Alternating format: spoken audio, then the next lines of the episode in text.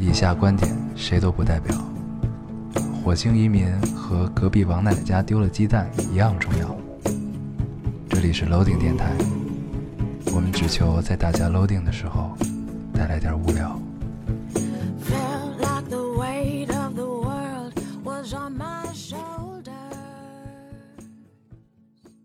大家好，欢迎收听 Loading Radio，我是老高，我是天欧。新的一期又跟大家见面了，非常开心啊！嗯，非常开心。这个这周发生了一些，不是发生了很多大事儿啊。对，这周发生了什么事儿啊？这周、啊先是过了个七夕，对吧？对，然后今天那哪儿又炸了？淄博，对，淄博，对，山东的淄博又炸了，这个，也也也是不太理解啊。嗯，这个这个天多津事之秋都已经那什么了，这个其他的这个工厂之类的应该就会有引以为戒。对，有一个警惕，但是没想到又发生了这样大家不愿意看到的事情啊。对，确实是个多事之秋啊。对，对，但是在这个多事之秋里，我们伟大的祖国迎来了自己的阅兵仪式，嗯，反法西斯六十周年，七十，啊，对不对？反法西斯70七十周年，不好意思啊，这对，个七十周年，瞬间给大家减了十年，对，这也是一个美好的愿望。对，这个反法西斯七十周年啊，嗯，然后举行了盛大的阅兵仪式，对，然后呢，住在北京的同学们，这个生活有很多的不方便啊。这个限行，单双号限行，然后很很多地方戒严。然后昨天我们有一个同事，就是看着家回不去，就是这样啊。对，但是后来就是找了一条路，就成功的回去了，对但是还是要步行一段时间。三环里都都属于一个战备状态嘛。对，这个但是呢，这个你身为首都嘛，总会有要这个为一些事情做出多一份让步，对，责任对做出帮助的这种啊，对这个也是我们的义务。嗯对，然后这个，但是这个阅兵看到之后，大家依然还是会热血沸腾啊，有一种油然而生的自豪感，对觉得我的祖国还是很强大的。我们对这么先进的这个装备啊，这么嗯训练有素的解放军们保护着我们。对，虽然大家也看不懂那是什么装备，对，就是大家但是觉得看起来就是不明觉厉啊，对，很厉害。好好厉害。对，这飞机飞的都很齐啊。呃，刚才我们说到就是反法西斯战争，也就是大家通常口中的二战。嗯，对，二战应该是有史以来人类人人类战争史上死亡人数最多。嗯对，反正，呃，战争这种事儿，我们无法多做就评价吧，嗯就说评价吧。可其实可以聊一聊，但是这个要聊的话就太多了，嗯，而且也会这个比较沉重。沉重，然后就就像上历史课一样啊。对对对，这个关键我们俩也聊不出什么来。对，因为我们历史也都不太好对啊。我我们我第一我们没有经历过那个时代，就算感兴趣，也都是从书本上，从老人的嘴里。身边有很多朋友啊，都对二战非常感兴趣啊，对一直在研究。但是呢，我们也都是处于一个一知半解的状态。对我们也并没有深入的研究这个事情啊。对，我们就不在这儿班门弄斧了啊。还是来读留言吧。对，我们读个留言，嗯，你先来一个。好，这个咱们上期聊了天津啊，所以嗯这个就有一个关于天津的留言。嗯天津塘沽大爆炸，嗯这位听众说，在回家的班车上听你们的节目，熟悉的声音感到安心。我的家乡天津现在看起来都是灰色的，公司的大楼距爆炸地点只有六百米，现在已经不能继续使用，可是大家还要正常工作生活。六百米。嗯，由于地点限制，只能有部分同事轮流上班。今天真的好累，累到不想开口说话，可是还能照常回家听到你们俩的声音，真好，谢谢你们。嗯嗯，当这个烦躁而且浮躁吧，嗯，然后又痛苦的世界里面，有一丝你熟悉的东西在，对是好事儿。对，就像在乱流中抓到了救命稻草一样的感觉啊！这个这个这个，你你你花样夸自己就还行。没有，这是只 是你看，你换位思考就是这种感受。你像他的家乡刚刚经历了一场灾难，对然后但是依然听到了两个人熟悉的声音，对，他喜欢的电台的主播的声音，然后确实会会感到一丝心安。对我觉得我是在他的角度，我也会有这种对，感受。刚才我在想，在这个看上去瞬息万变，然后一切都在改变的时代，能有你熟悉的东西永远在那儿去陪着你，嗯、往大了说，这个就可也许就是家人吧。嗯往小了说，我们确实也不知道能到底要做多久，但是我们愿意这样一直做下去。嗯对，我读一个，嗯，这跟你那其实差不多。那你别读了，行，那你再读一个。你读吧。这个听众说，好久没听老丁了，最近真的好忙。前两天给医院的病人抽血，不小心扎到了自己，揪心了一天，也不知道病人有没有传染病，因为是新入院的。第二天自己去地坛打乙肝，打乙肝免疫球白蛋白，紧接着护士长说病人化验是没事儿，这才安心，有种后悔学医的感觉。护士，呃，护士的针刺伤怎么办？谁来管？医院总是有理由不会管，这个不不应该算工伤吗？嗯，对啊，对啊，那为什么医院不管呢？但是他如果是你自己，你自己扎着也是工伤啊，就是、那我是在工作所以他说时间医院总有理由不管嘛，对对，对吧？所以，啊，这是挫折，也是我这些事，我觉得还真是挺严重的。嗯这个弄不好，万一有个就是什么什么不太好的病，嗯，这后果不堪设想啊。是啊，对，所以我我们也不知道那那学学医的和医生们是怎么来防防护自己的。嗯，因为我这两天也看到另外一个是在别别的微博看到说扎到自己，然后得病了怎么样怎么样的，但是医院也没管。嗯，我觉得这应该是一个就体系的漏洞吧，这个事儿，嗯就是，嗯，总会有解决的方法啊。就如果真的会出现什么特别重大的事情的话，对，我觉得这种时候，如果真的出了事情，还是相信法律吧。嗯对，法律上就是法法律永远是你最后的防线，他一定会帮你的。嗯，对，嗯，这位听众以后还是多注意啊，对多注意，对对小心。嗯好，你再读一个。嗯，这个我这是两条连着的，嗯呃，我想想啊，咱我先读这条吧。嗯，这位听众说，夜里睡不着，和弟弟在马路上一直遛狗，想着无聊就听了手机里下的十多期电台，突然有一有一点感慨，原来其实已经这么久了，从第一期到现在一年多的时间，说过去就过去了。呃，我弟一直问我为什么喜欢听你们的电台，我想了很久，和他说，其实我也不知道为什么，就是觉得两个人应该是存在在我的生活里，应该不会走。嗯，嗯，其实咱们这三条读的是一样的。这就都是在夸自己。对先说了自己是救命稻草，开玩笑啊。这个 这依然是惯例啊，但是也是表达，嗯，我先读一个这个，咱们一块儿聊，其实也差不多。嗯这听众说，听电台一年了，就想告诉你们，你们的声音给我一种独特的感觉，总能在伤心难过的时候有些安慰。你们的电台有种独特的魅力，听起来不像电台，就好像和朋友聊天一样，尽管我无法参与。对，这个其实是我们最早想找的一个状态啊。当我们不再纠结想给大家，呃，传道授业，我们就决定换另外一种方式跟大家去分享我们的经历。对，对这种过程里面，我们呃其实一直不管是在做 free talk 也好，不管我们是在做任何一个主题也好，抱着都是一种在跟大家聊天的心态。尽管我们听不到你们的回音，我们也只是我们的回音是有延迟的，对 我们，我们对我们只能在滞后听到大家的留言，我们在新的一期去读。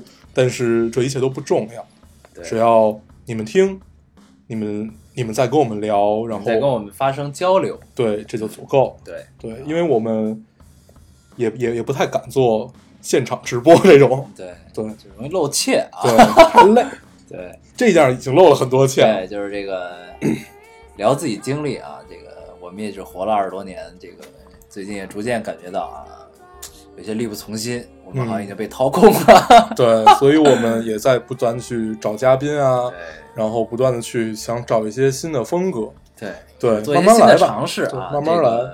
这个虽然之前的经历聊了很多啊，但是大家还我们还是总是会有新的经历对，与大家分享。我觉得就是掏空这种事儿，永远永远都是车到山前必有路的这这种状态。总是对，有办法的，比如说跳票啊，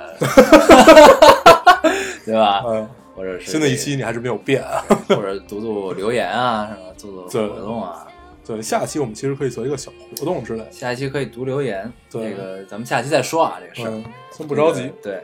好然，后我再读一个，我刚才说两条连着的，这其实是一个听众给另一个听众的回复，然后我就一块儿读了，因为咱们上一期其实聊到了这个留学的事情啊，嗯这是两位留学党的对话，嗯，哎，我这有一个留学的，嗯，咱们可以三条读完了一块儿说。嗯这个这位听众说，突然难过了，想留言，明天继续出国上学了，可是比之前的每一次都难过和舍不得的多。可能是因为最近身体不是不好意思，可能是因为最近身边沉重的事情太多，刚给我妈按摩，结果偷偷哭了出来，眼泪滴她腿上了，好像。刚觉得好尴尬，被发现了，结果发现我妈也在偷偷的抹眼泪，然后现在在卫生间一边吸鼻涕一边留言，我还没吃够麦辣鸡翅，怎么又要走了？太难过了。嗯然后有一位听众给他回的啊，好巧，我也是明天的飞机，继续留学。呃，虽然好几年了，但每次走之前心里多少还是会不舒服。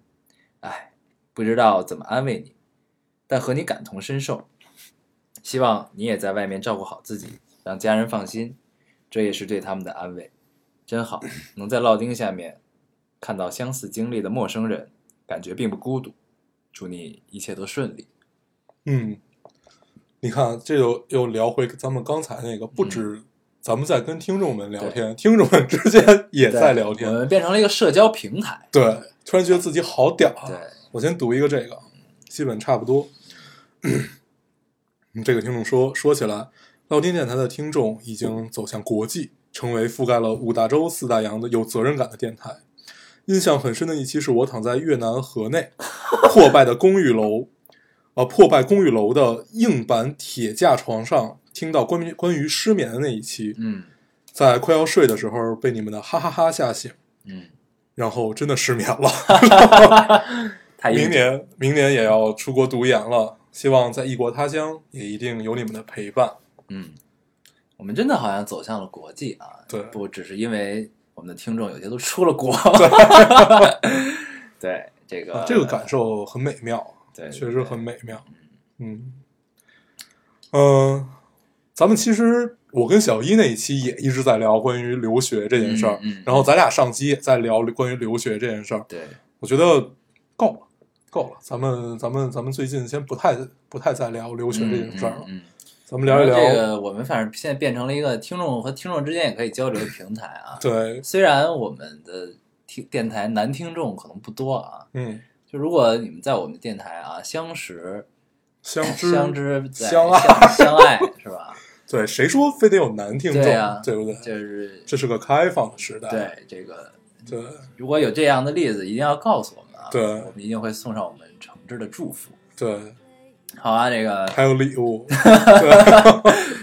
我们希望彩虹旗到处飘扬。对啊，嗯这个我读最后一个收尾啊，嗯你没了吧？嗯嗯，最后一个啊，这个是一个特别好的祝福的留言。嗯这位听众说：“愿你的眼睛只看得到笑容，哦，这是入门那第一条对是吧？愿你的梦不会一场空，嗯愿今后有人陪你骑马、喝酒、走四方，愿你成为自己的太阳，愿你一生有山可靠，有树可栖，与心爱之人，春赏花，夏纳凉，秋登山，冬扫雪。愿你一生努力，一生被爱，想要的都拥有，得不到的都释怀。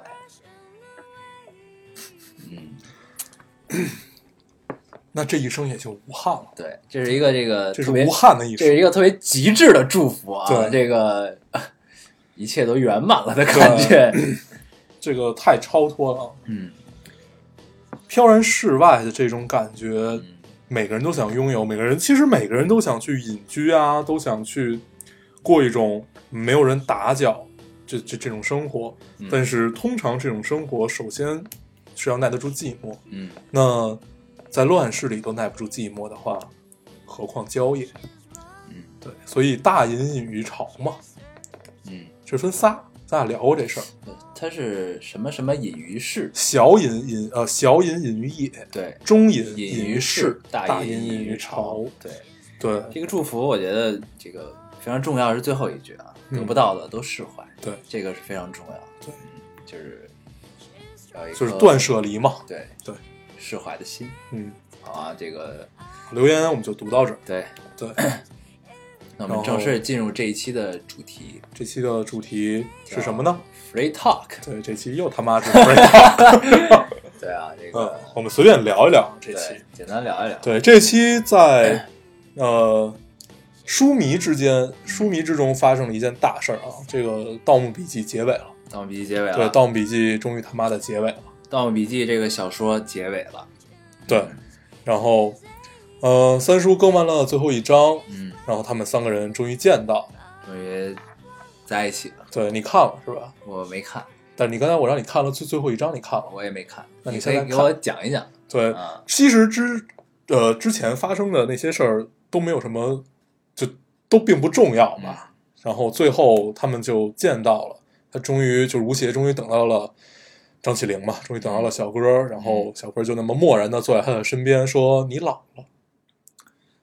嗯，”对，这个 CP 感极强啊。对，对，然后，嗯、溢美之词大家都已经说够了。其实真的是这个看到所有书迷都在说这十年自己是怎么样的，嗯，然后所以这个结尾就是你老了，了就结就结尾了，是吗？对你老了，然后说走，我们回家吧，啊，大概大概大概就是这样。那 CP 感还是挺强。对对对，然后大概就是这样。然后那个胖胖子还是充当逗逼的这个角色。嗯，对，其实整个书里面，我最喜欢的就是胖子这个角色。是啊，对，呃，抛开胖子感觉他的这个角色的设定离我们更近，对抛开他是个生活化。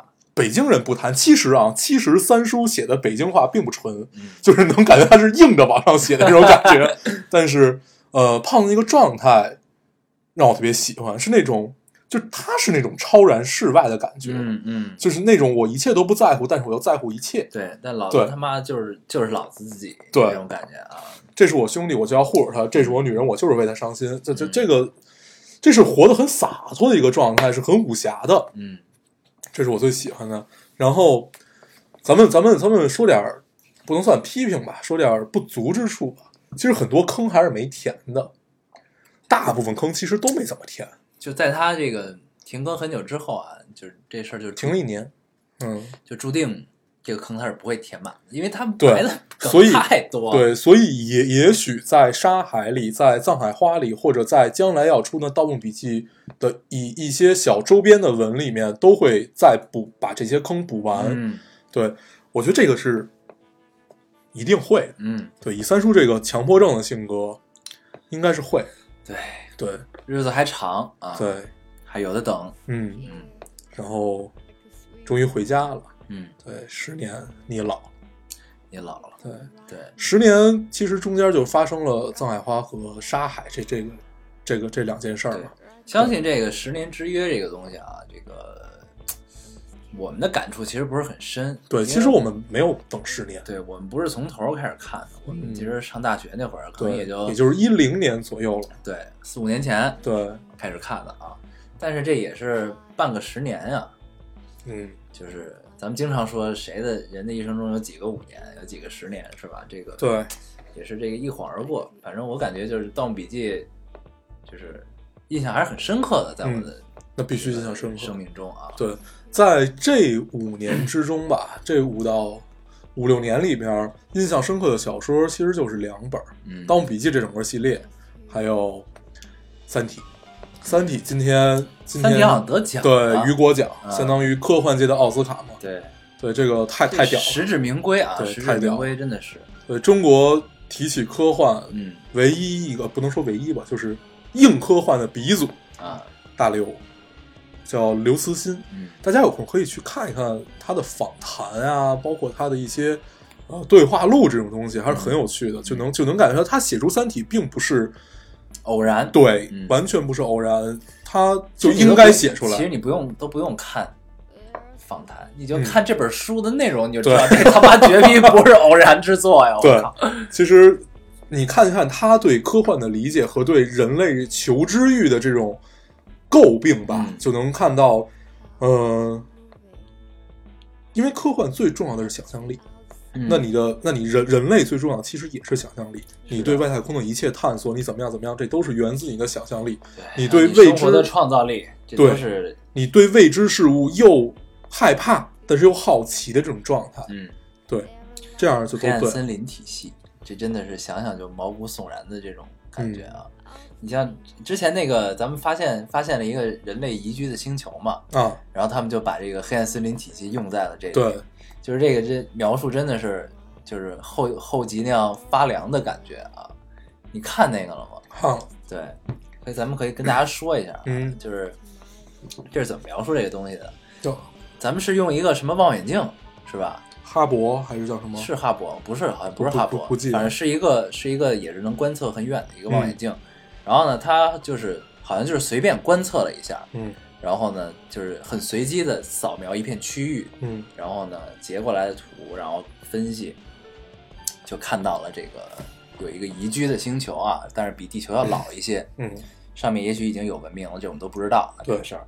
然后呢，他们就开始基于这个东西开始分析，就是说，你首先这个望远镜精度不高，嗯，就是跟这个整个宇宙来比的话啊，这个宇宙有上万个银河系，这种不是很无无法计量的数量的银河系啊。这个咱们通过一个精度不高的望远镜，随便在一片星系里随便观察了一下，就看到了一个宜居星球。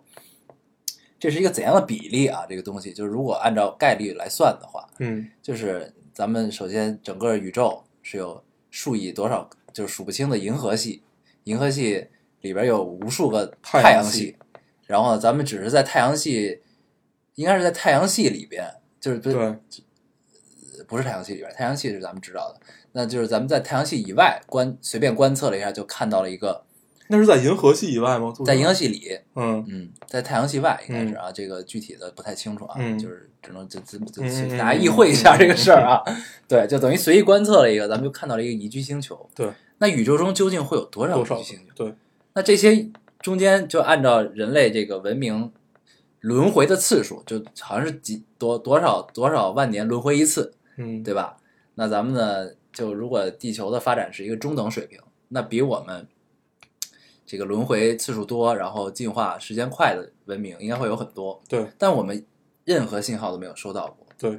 咱们也在不断往外发信号，对。我们什么都没有收到过，对。但是我们随意观测就观测到了一个宜居星球，那说明这个宇宙中应该有无数个宜居星球，对，也许这中间大部分都是有文明的，这都不知道啊，也许另外一个星球上，大家也写了一本《三体对，对就是就是，反正嗯就这事儿是说下去之后就会很瘆人。对但是我们什么都没有收到。》。对你当时在看《三体》的时候，就会觉得，就是他提出这个黑暗黑暗森林法则，就会觉得就是很瘆得慌。对，对，就谁也不敢，整个宇宙先去呐喊寂静。对这应该也是一个必然。嗯而且如果没有大事件去改变这件事儿的话，这应该是永远会存在的。嗯对，而且有一个很重要的问题，就是我们观测到的这颗行星，呃，不不是叫恒星，我们观测这颗恒星吧，嗯，这个已经是对，已经是多少年前的？应该是至少得有几百年前或者几万年，就几千年前的这种状态。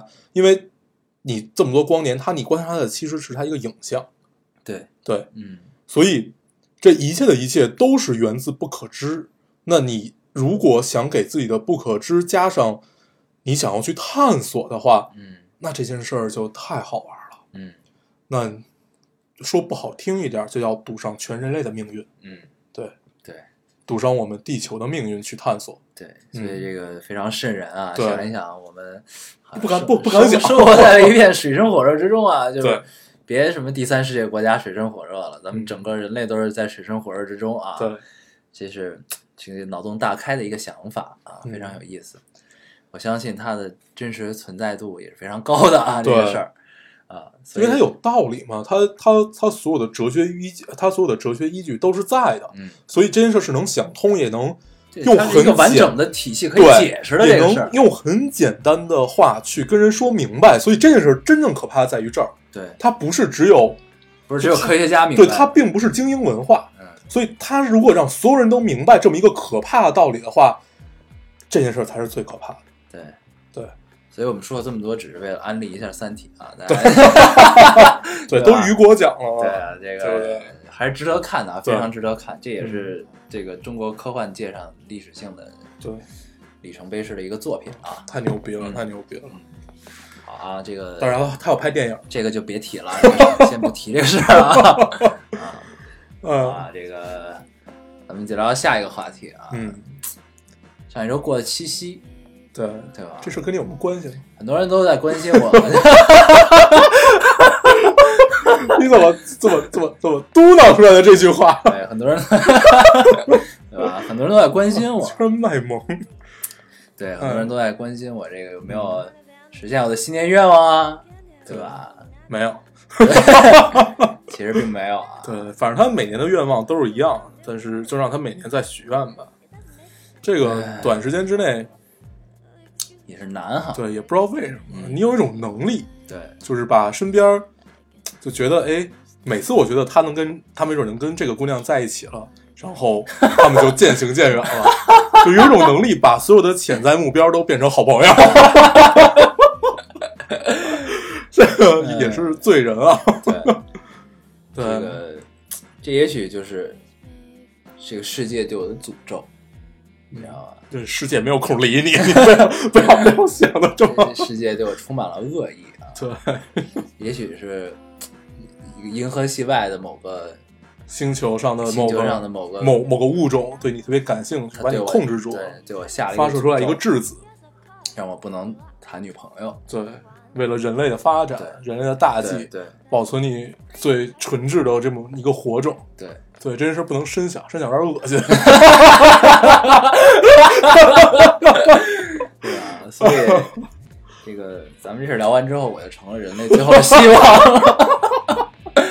想想，如果肩上有这样一份责任，那不找女朋友就对算了我的。新年愿望不实现，倒也还好，对倒也还好。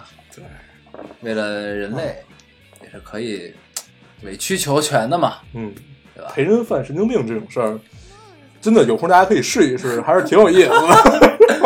对啊，这个七夕也没发生什么有意思的事情，嗯就是他妈在这个工作中度过了啊。对，嗯，七夕七夕那发生了什天么事情吗？没有七夕那天你有请小厨娘吃一顿好的吗？有啊，七夕那天正好我你现现你说的很行，含糊这件事，真的有。七夕那天我现行，所以你在家没有，我是小厨娘做了一顿好的 是没有，我是我是之前一天，之前一天去。啊对，反正，呃，我一直觉得七夕都是被人造出来的一个节日。不，这是牛郎织女的节日。对，咱们就不提这件事儿啊，这一个流流氓的节日。对，这个确实是一个被被人造出来这么一个节日。个其实神话对，就算的节对，就算它是牛郎织女是一个美妙的美妙的这么一个童话故事、一个神话故事，那它也是带着悲伤的。对，其实大部分我们现在庆祝的节日都是悲伤。对啊，嗯，但是这个很有意思咱们经常会忘记这个节日的意义。为什么我们要设定这个节日？是我们为了缅怀什么吗？还是我们为了纪念什么？嗯咱，们可能都已经忽略了。对对我我比较，这也不能说膈应吧，就是你比较不爽的对有点不解的事儿吧，不解，就是说不解比较合适，嗯就是把端午节嗯叫做呃粽子节，嗯把中秋节叫做月饼节。嗯，对，这是我觉得特别傻逼的一件事。把元宵节叫成汤圆儿节。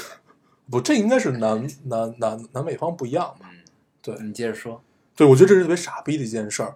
呃，虽然它是一个，就是你用食物比较好记和大家在这个节日就要吃这种食物或怎么样的话，嗯但是，呃，我真的真的跟人聊过，还不是说特别小的人嗯孩子，大概也就是比我小个两三岁的这个样子的人，然后他们他们经常忘了端午节到底是纪念谁。是对，就是就是屈原就会说，然后而且岁数不小，大概也就是你想二十三四岁，不知道屈原是谁，这就是我们传统文化的流失。，对，然后我也觉得特别可悲，嗯，就这不能怪人韩国人，不能怪人韩国人偷你节日啊，对，是啊，对，这特别伤，这件事特别伤，对。对，但是大部分人肯定都是知道的，对。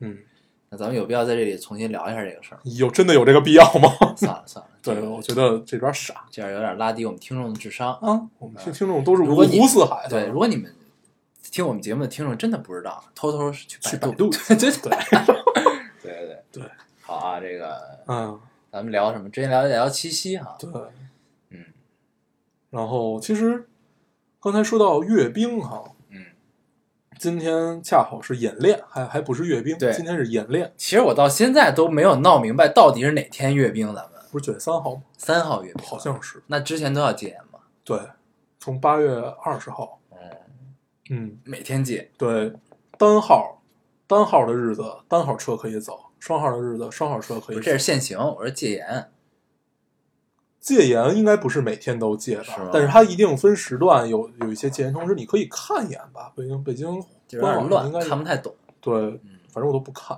我就选择我这这这段时间不往城里走。嗯，对，反正也不太太平。也是有道理。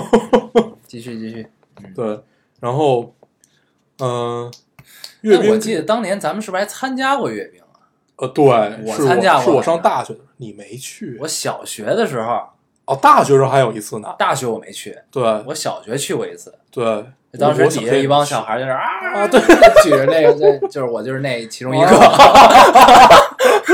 我 都没去过。呃，我觉得我我老觉得这件事特别特别傻。大学我且对，就在我们大学时候大二吧，大二大一的时候小学生你并没有选择，有选择，你可以选择不去。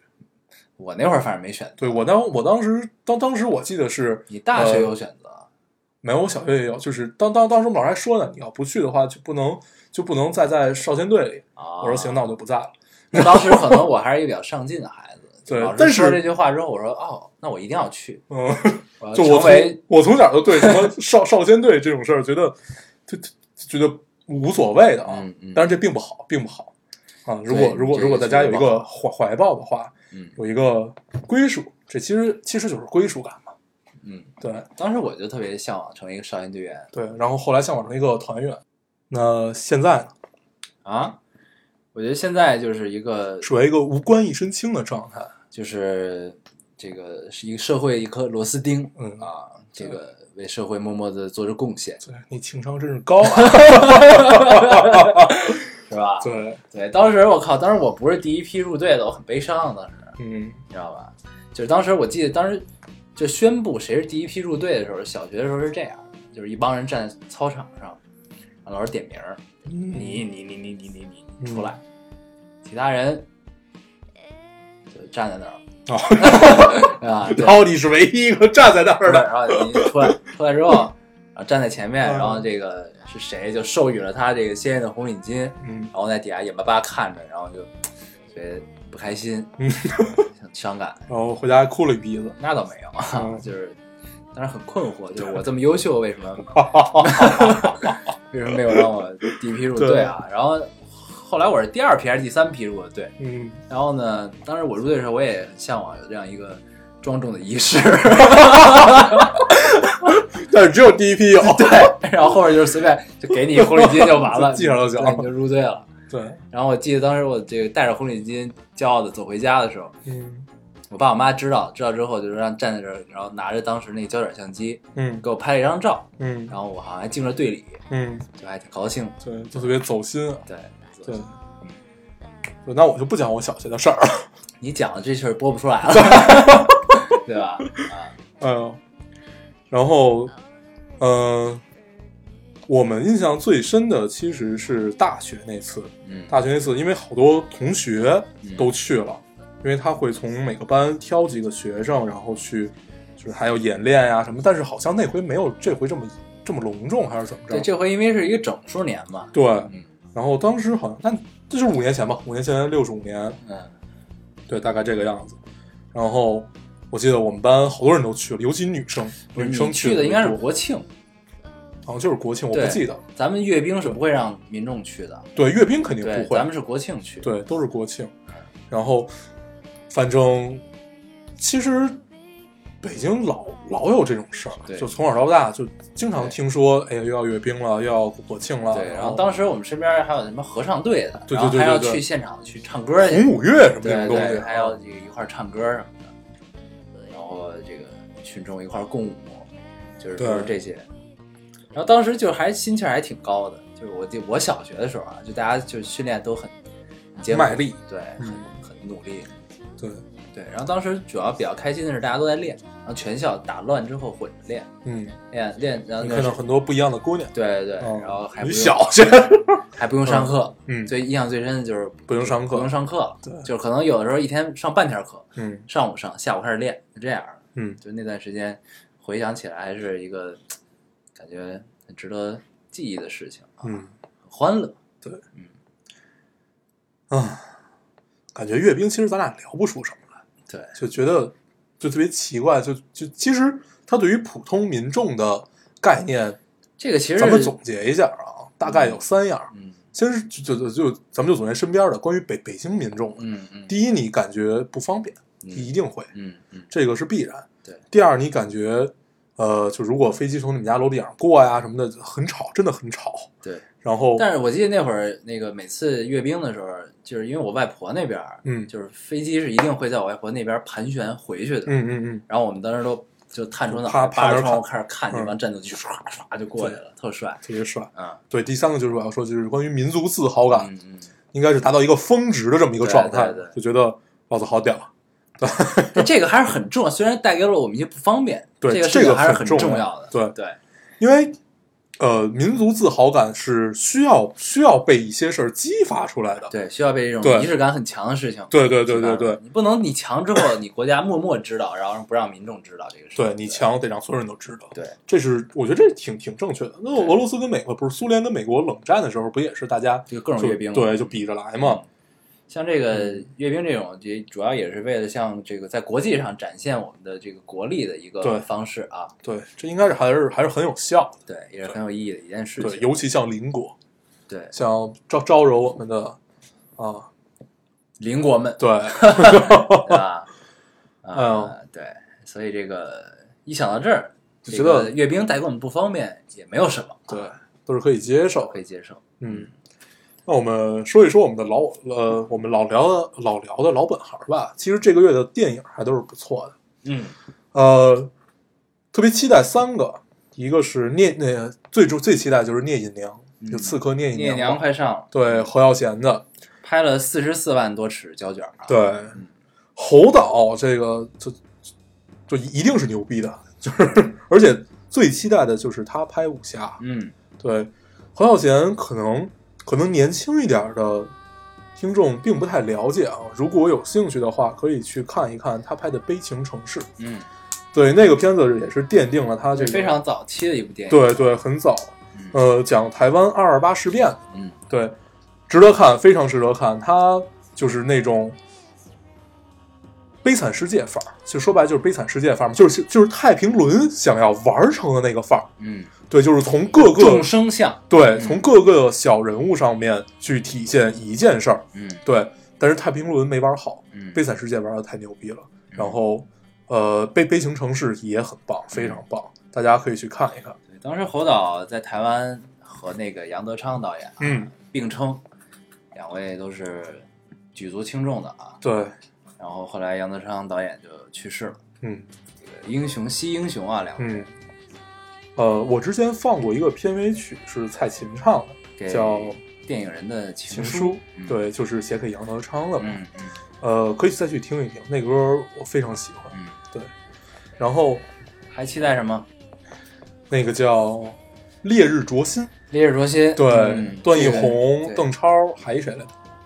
不记得了。他们好像有仨人。反正之前那个反正看预告片的时候，觉得特别像白日焰红。嗯，我是在看《肿瘤君》的时候看到这个预告片。对我也是。然后我之前看到有人发过，但是不是预告片啊，就是剧照。嗯因为我对不管是哪个国家的这种偏僻荒凉的这种西北部、西南部，就觉得特别特别向往。对，然后所以就天然带了一种期待。嗯然后加上那个预告片确实剪得很棒，嗯确实确实让你感觉是，就因为其实中国拍这种电影的刑侦大部分还都是不错的，嗯，对。但是这个这种类型片，反正我不知道是因为拍这个观众接受度的原因，还是拍摄手法的原因啊，就不够吸引人。反正这种西部的刑侦犯罪片儿票房一般都不是特别好。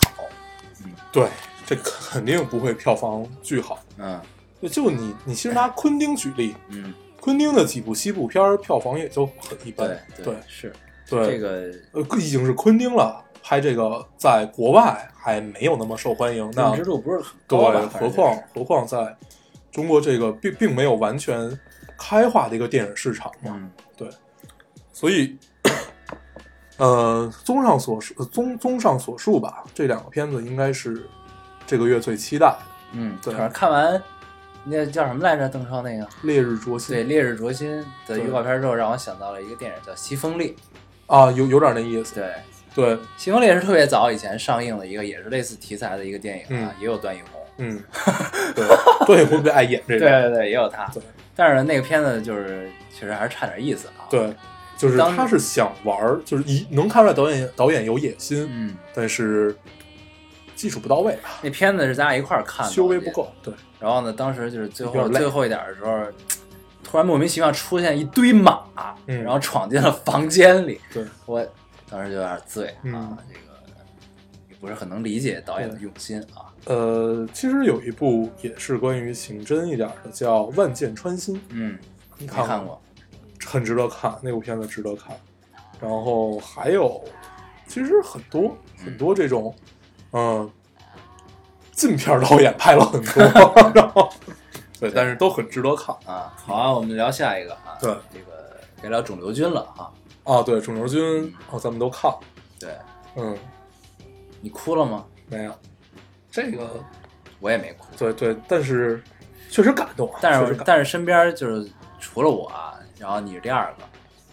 没没哭对，是吗？就是反正我身边看过都哭了，哗哗在那儿哭啊，啊。这个，咱们先抛开这个哭这个事儿不说啊。对他，他其实是个真实的故事嘛，所以大家大家联想起来就更会觉得对，有很多潸然泪下。漫画的，它是一个漫画改编的嘛，对，然后有很多首先漫画关注这个漫画的人，嗯然后带着漫画的情绪进去，嗯然后还有一些身边感同身受的，嗯，就是可能有朋友得过肿瘤的，对，家人得过肿瘤的，就这些事情，虽然很不幸，但是确实是时常发生在我们身边的这个肿瘤的这个嗯。东西，嗯。对，所以就会带入一些情绪在里面。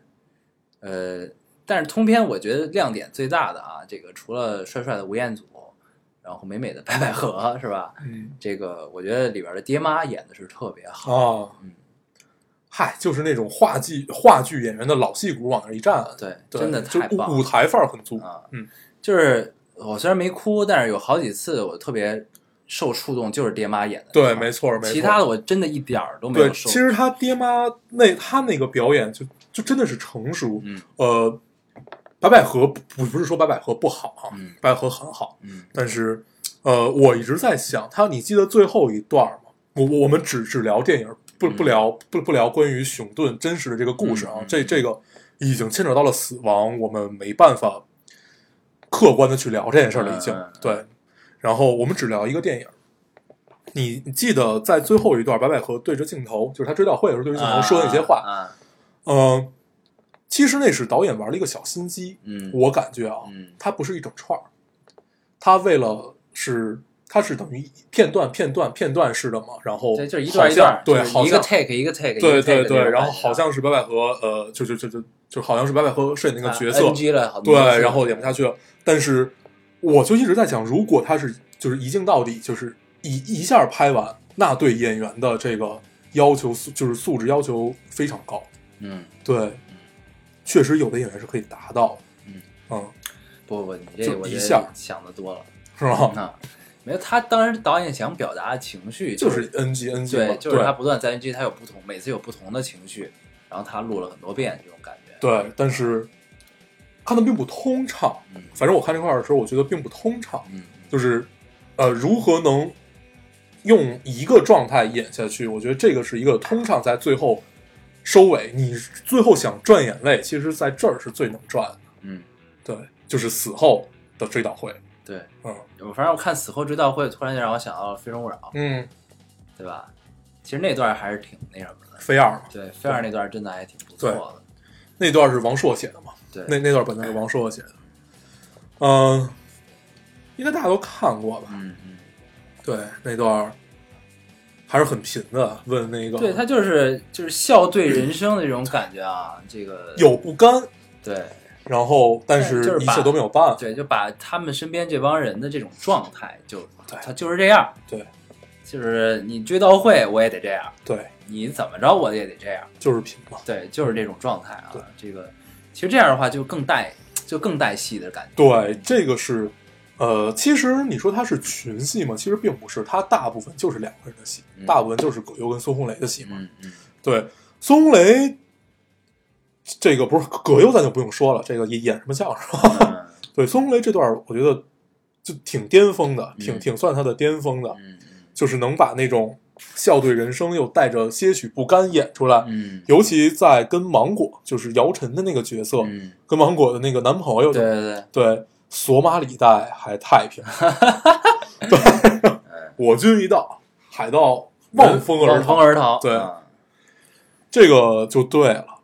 对，这个这个，这种人生人生态度啊，这是一种人生的态度，非常好。对对，然后呢，这个其实《囧罗军》这个电影其实已经算是就完成度非常高，嗯然后就是质量也非常高的一部了啊。嗯它中间有很多用二次元的手法去解嗯决的，就是一个起承转合的过程。嗯然后就是白百合晕了，然后呢，这个就开始想，行尸走肉出来了里，边就各种事情出现了啊。然后这个这个手法其实还是挺有意思的。对，但是我看完之后，就是可能因为我就太太隐忍、太克制啊，这个看这个的时候就就会有一种感觉，就是觉得有一种泪点的堆砌。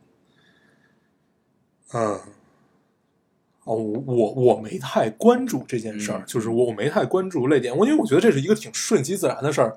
你，呃，这段哭了，那就是哭了；嗯那没哭，那只不过就是这段没感动我，它并没有发生到什么，就是没有上纲上线不的。是，对但是这个事儿就是你每次看到，就是你你都能预知到这件事情，对就是说啊，泪点要来了，做好准备，嗯就这种感觉，你知道吗？就是每次都有，都能感觉到。对对，咱们聊回他的父母这块儿吧，呃，印象比较深的一段戏就是他爸去超市那段，对，那段是我全全篇印象最深的一那段是我也是我最喜欢的一段戏啊，就是一个男人的情感，对，他然后既克制对，又要又隐忍他他忍，又他又忍不住，但是他又忍不住，所以那个时候就其实那段戏，他买薯片的那段戏，是从他在医院说我出去买点东西就开始了对啊，那段戏是全全片就是你你会觉得，呃，演技最到位的一段，嗯就是用后背都会演戏的这种感觉，对对对对，那段戏太棒了。然后，呃，我那段还有一个群演，就我我不知道是不是群演啊，有一个一个超市服务员对对对，看他，然后你你可就是你应该关注到他瞟了一眼那个服务员，嗯嗯然后就把把肩膀微微又转过去一点，又拿了一包薯片哎呦，那段太对了，那那段就真的是，我觉得那段像是他自己加的戏，嗯也不像是导演就说，应应该导演就说你要在这段有有一个，因为对老戏骨讲戏应该是比较轻松的，嗯。嗯，然后他在超市里就是表达完自己的情感以后，然后就等于又处在一个这么这么一个游离的状态吧，嗯。一个很啊，其实很暧昧的这么一个游离的状态。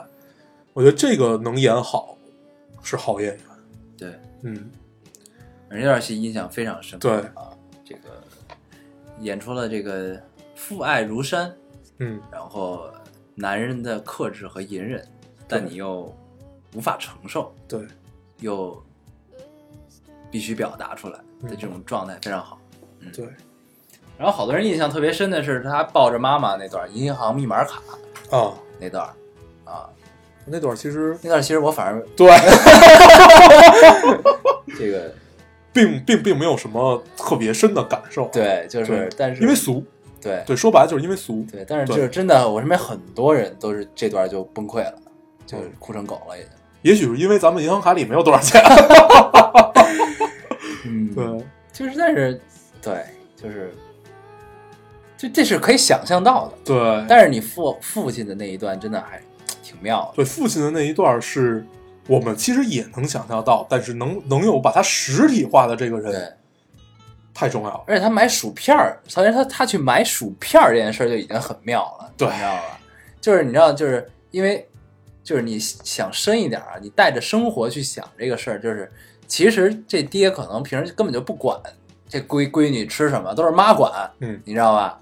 突然呢，就是想我操，我女儿得肿瘤了，我得让她吃点好的，但平时我们都不让他吃，那我们是不是这回就应该让他吃点他爱吃的东西？就想到了薯片，嗯，这个不健康的东西，嗯，对吧？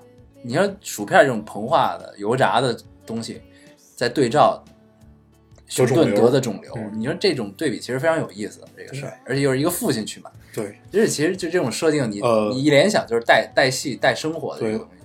咱们稍微试着总结一下这段戏吧。其实咱们总结关键词啊，其实就两个词嘛，就是隐忍和笨拙。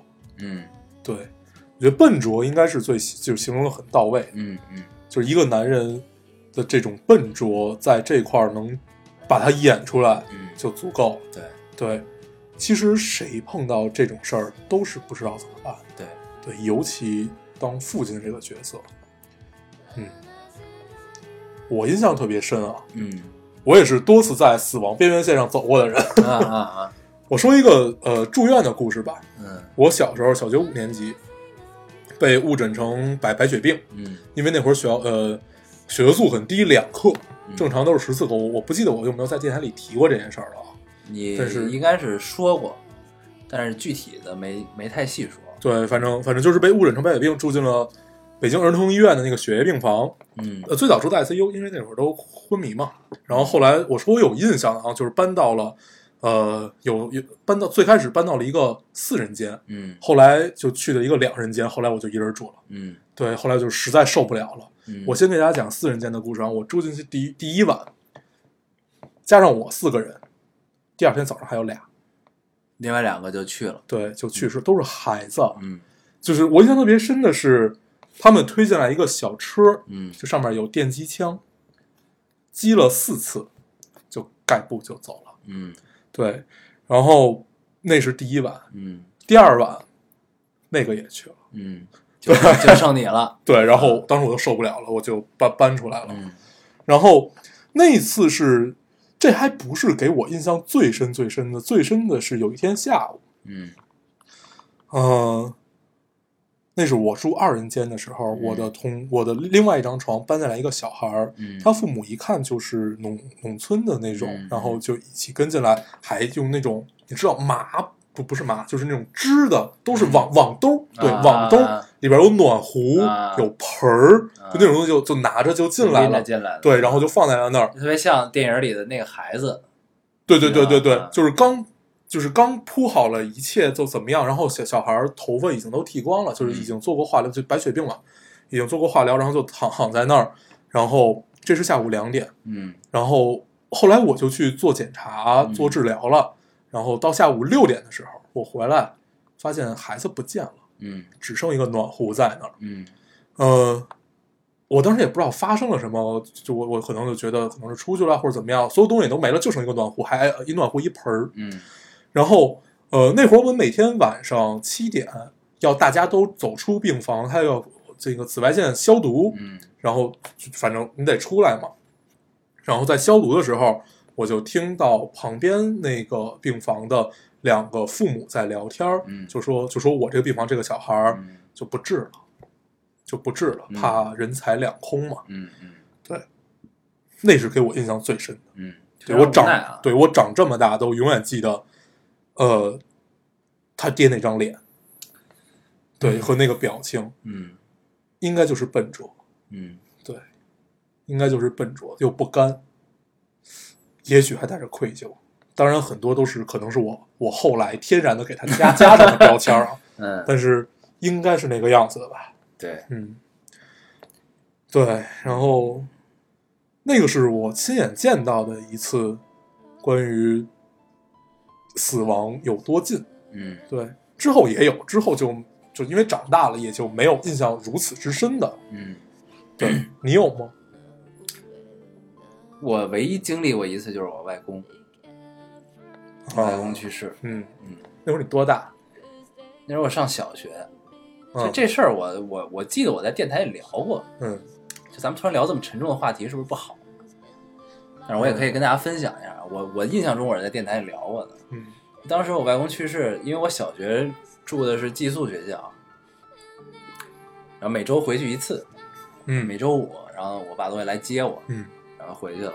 一般呢，我爸呢就属于比较动作慢的那种，然后呢，就是一般这个孩子这个周五放学，身边同学都走的差不多了，可能就剩个四五个的时候，我爸可能才来，嗯那样的。但是呢，那天就特别反常，我正上着课呢，最后一节课还没下呢，快下的时候，我爸就敲门了，嗯，敲班门、嗯，嗯出来，然后呢开门，这个跟老师说，跟老师说了几句，嗯然后老师就把我叫出去了。嗯叫出去之后，然后就说你收拾东西跟你爸走吧。嗯我当时还不知道怎么回事儿，嗯，以为被被被开除了。对，就是我以为怎么回事然后就跟着我爸走了。嗯然后我问我爸，我爸一直没说。嗯，后来就走出学校，因为当时车是不能进的，嗯那个院儿在一个部队院里，然后就是我爸就把车停在外边了，就走出去这段路，我就问我爸怎么回事儿，然后呢，我爸就跟我说我外公去世了，嗯，然后当时呢，就这个事儿就对我来说真的特别突然，你知道吧？就是虽然我外公一直住院，当时，但是呢，就是我也没有想到这事儿会这么快，而且是以这种形式嗯出现。然后我就跟我说，就跟我说我外公去世了。然后当时我我印象中我的第一反应是我笑了，你觉得他在逗你？不是他在逗我，但是我我知道他是认真的，但是嗯我笑是因为我不知道我该做什么反应对这个事儿，嗯，你明白吗？嗯因为是我我这我从我就刚天天然的一个反应。对我那会儿刚小学，嗯我第一次面对这种，那是我人生中第一次面对亲人的离去，然后就是我不知道该做什么反应，我就嗯笑了，后来就就问了一系列这种问题，嗯然后后来就是我妈也坐在车里，当时就是后来我走上车之后，看见我妈也在，你就哭了。我没有，当时我都没哭，嗯然后呢，最后去了我外婆家，外婆看见我抱着我就哭了。嗯。哎呀，咱们就不聊这个不聊这种事情了啊。嗯，其实这个聊聊也有很多，嗯、算了，你聊我就不再聊了，就没没必要把这个这个这个气氛带到这么低。对，这个对，因为就也许吧，也许是我们都经历过这些出现在我们身边的生离死别，嗯然后其实不光是我有很多朋友也是，就就你你你真的是今天还跟他坐在一起喝酒呢，第二天他就转山转死了这种嗯啊，很多，还有出车祸的嗯。太多了，嗯。也也没有很多，大概大概大概数了数数了数，大概算一下七八个，七八个总是有的。嗯。对，呃，最多的是在拉萨的时候，对，最多的是在拉萨的时候，对经常发生这种，这个终究是生命啊。对，这个不管你离开的地方有多么神圣，嗯但是终究是一个生命啊。呃，说个印象深一点的吧，有一个大哥，大哥四十多岁，那会儿是大概是一一年左右吧，四十多岁那会儿他已经，大家知道墨脱这个地儿吧，嗯就是当时是全国唯一不通公路的一个县，嗯然后其实它到现在也不算完全通，它每年到夏天的时候也会塌方，嗯就这么一个地儿，它只能靠背夫这么走进去，嗯然后这也是徒步者的乐园啊，嗯徒步者就会去。然后这个大哥是个上海人，是个土豪，然后 然后徒步了四次，嗯。还有两次是给人当背夫，就是闲的没事干去给人当背夫，走完了墨脱、嗯出来都没事儿，嗯，去纳木错车祸人就没了。嗯。对，所以其实真的就是命。当时我正好在看《西藏生死书》，嗯。我在就真的是我头一天晚上跟他喝酒，第三天第二天他出的事儿，第三天我们才知道这个消息，嗯这就觉得就当时的反应其实什么也没有，就是哎呦我操，就就就就是只有一个语气助词，嗯，就是这个状态。对，对，然后现在想起来，其实你经历过生死，书上的很多道理就懂了。嗯，嗯，是啊，对，所以为什么我们一直推荐《西藏生死书》，给大家看？值得看。对，啊，对，咱们说个说个高兴点儿的吧，说个高兴点儿的。那天我在知乎上看到一个特别抖机灵的回答啊，说那个呃，人为什么活着？嗯，然后底下我最认同，也是我觉得最最贫的一个，就是来都来了，呃，特别到位啊，哎特别到位，充满了人生智慧的一个回答，对，很妙啊。对，非常棒，来都来了，好啊，这个，那我们这期就以这个非常妙的回答啊，嗯作为这个收尾，我们也就不必总结什么了、啊。对，这期这个结尾莫名的被我们带的这个气压非常低啊，这个、嗯，也不知道是为什么，对，非常抱歉啊，对主要是因为肿瘤菌。对对对对对，然后其实最后这句话，这个回答就解解决了一切问题，就解决这期了我们一切的问题。就好好的呗。对，来都来了，嗯，努力活着吧，朋友们。好啊，那我们这期节目就这样，我们还是老规矩，说一下如何找到我们。嗯，大家可以通过手机下载喜马拉雅电台，搜索 Loading Radio 老丁电台，就可以在上面下载收听，关注我们了。新浪微博的用户搜索 Loading Radio 老丁电台，关注我们，我们会在上面更新一些及时的动态，大家也可以跟我们做一些交流。嗯，现在 iOS 用户也可以通过 Podcast 找到我们，还是跟喜马拉雅一样的方法。好，那我们这期节目就这样，谢谢大家收听，下期再见，拜拜拜拜。一重山，两重山，山